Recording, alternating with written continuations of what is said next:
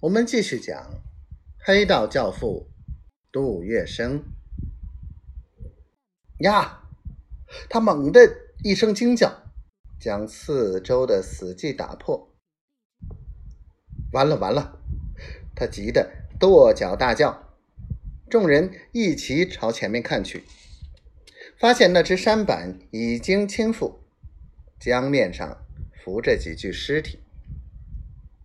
而这次在暗地里杀人越货、抢劫烟土的人，就是杜月笙手下的小八股党。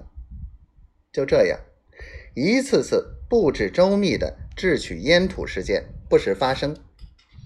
烟土化为白花花的银洋，水一样淌进了黄金荣和杜月笙的腰包。渐渐的，潮州会馆的空棺材再也放不下抢来的烟土。急需另找存放的地点。与此同时，法租界本身几家土行不满于大八股党保护下的烟土商任意操纵价格，他们消息灵通，知道杜月笙手里有大批烟土，于是便推举代表向杜月笙交涉，希望杜月笙能供应他们烟土，他们愿意。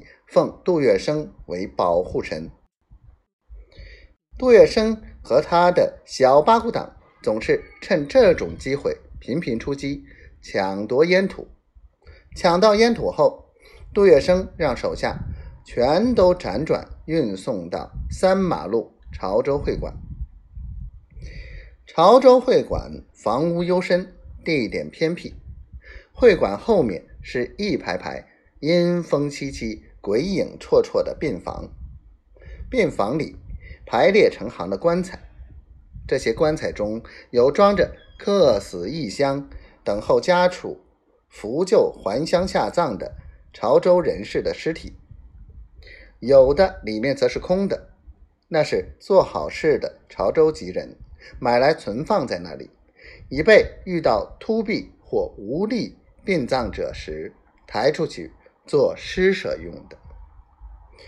杜月笙和小八股党看中了潮州会馆这个地点和病房里的那些空棺材，买通了会馆管事，深夜里抢到了土，便运来放在空棺材里，然后等机会适当再化整为零，一小块一小块取回去。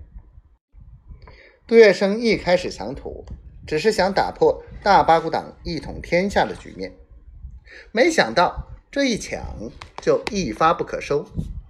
潮州会馆的空棺材毕竟有限，怎么能存放那么多呢？